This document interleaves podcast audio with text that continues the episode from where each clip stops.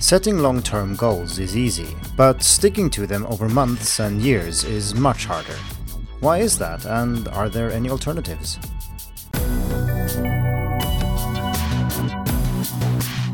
Hello, and welcome to the Hacking Chinese podcast.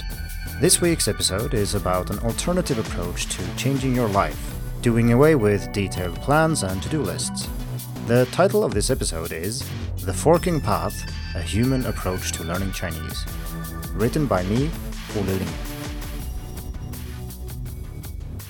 When learning Chinese, there are three factors you need to improve to get the most out of your learning content, method, and time.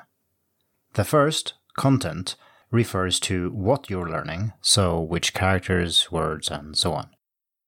Method is about how you're learning, so what approach you take and what activities you engage in. The final factor is time, and simply refers to how much time you spend learning. You can read more about the three factors in an article linked to in the text version of this post. While time is the easiest to explain, it's obvious to most people that more practice leads to better results. It's not as easy as it might seem at first. It's one thing to say, I'm going to study Chinese 10 hours a week this year, and quite another to actually do this, especially if you're busy with other things and other projects. In this article, I will discuss the problem with such an approach to learning Chinese and also suggest an alternative. The project management approach to learning Chinese. As with any big project, the most logical thing to do when starting to learn a language is to start with long term plans and gradually work your way down to everyday actions and activities. For example, it makes sense to figure out what your long term goal for learning Chinese is, partly because it can be motivating to think about what you will be able to do with a language, but also because it dictates how to approach the language. If your long term goal doesn't involve the written language at all, it makes little sense to spend hundreds of hours learning characters, for instance. On the other hand, such plans seldom succeed. Sure, there are people who can draw up plans for the coming year and then execute them, more or less as intended, but they are far and few between. I'm certainly not one of them, and the likelihood is that you aren't either. In order to stay committed to a long term plan for learning Chinese, you need very strong motivation. This can come in several forms. A keen interest in the language that makes you enjoy learning so much that you naturally study enough to succeed. I have felt such strong motivation at times, but I think almost no one can maintain such an interest over months and years. A strong desire to fit in or socialize in Chinese, either because you live in an environment where Chinese is spoken or because people you care deeply about speak the language. The knowledge that Chinese is not only important, but essential for your future career and well being. Simply thinking that learning the language will give you an edge is far from enough. You need much more than that. And even if you have one or more of these, success is still not guaranteed because it's easy to get distracted and discouraged. If people always chose what was in their long term interests, the world would be a different place. Why the project management approach to learning Chinese often falls flat. The best laid plans of mice and men often go awry. They might do so for many reasons, apart from a lack of motivation.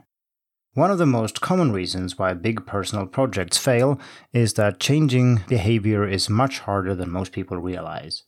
Habits and routines are automated processes we have learned so we can do things without great effort being needed.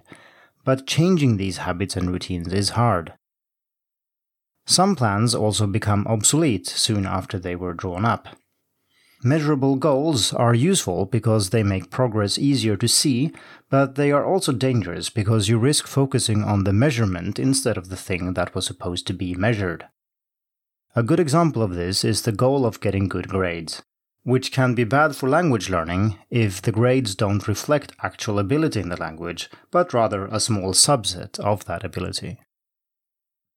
Finally, long term, all in plans tend to fail because if you miss a step or fall behind, reaching your goal might seem impossible, which is very discouraging.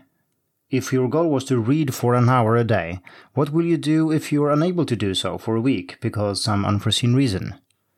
Streaks are great, but only if you keep them. Breaking the streak makes it vastly more likely that you will break it again. An alternative approach the forking path. Let's turn the project management approach upside down. Instead of focusing on long term goals, then gradually breaking them down into smaller and smaller goals, let's focus directly on the everyday actions and routines that will teach you Chinese. You still need an implicit goal, such as learning Chinese, but the thoughts you have about learning right now are enough, and you don't need to spend more time with them. Imagine a landscape stretching out in front of you. The distance to the horizon represents a certain amount of time a month, a quarter, or a year. After the time period is up, you will be at the horizon. To the left is a life with little Chinese, to the right, a life with only Chinese.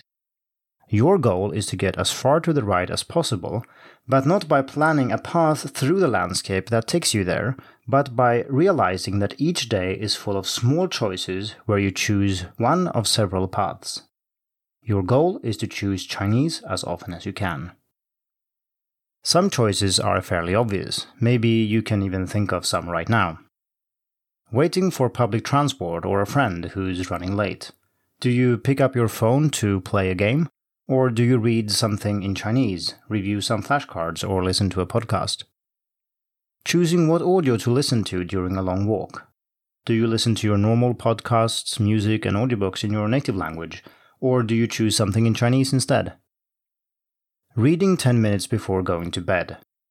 Do you idly browse through social media channels you don't really care that much about? Or do you read at least a few paragraphs in the graded reader you're working on? The more you think in terms of forking paths and small choices, the easier these will be to spot. Naturally, it can be very helpful to study other people and see what they are doing. For example, I usually recommend beginners to start counting real world things in Chinese immediately, such as the number of push ups in the gym or the number of steps in the staircase at work. If you're going to count these things anyway, you can choose to do so in Chinese. And your path takes you closer to the Chinese side of the horizon. The point is that there is no plan.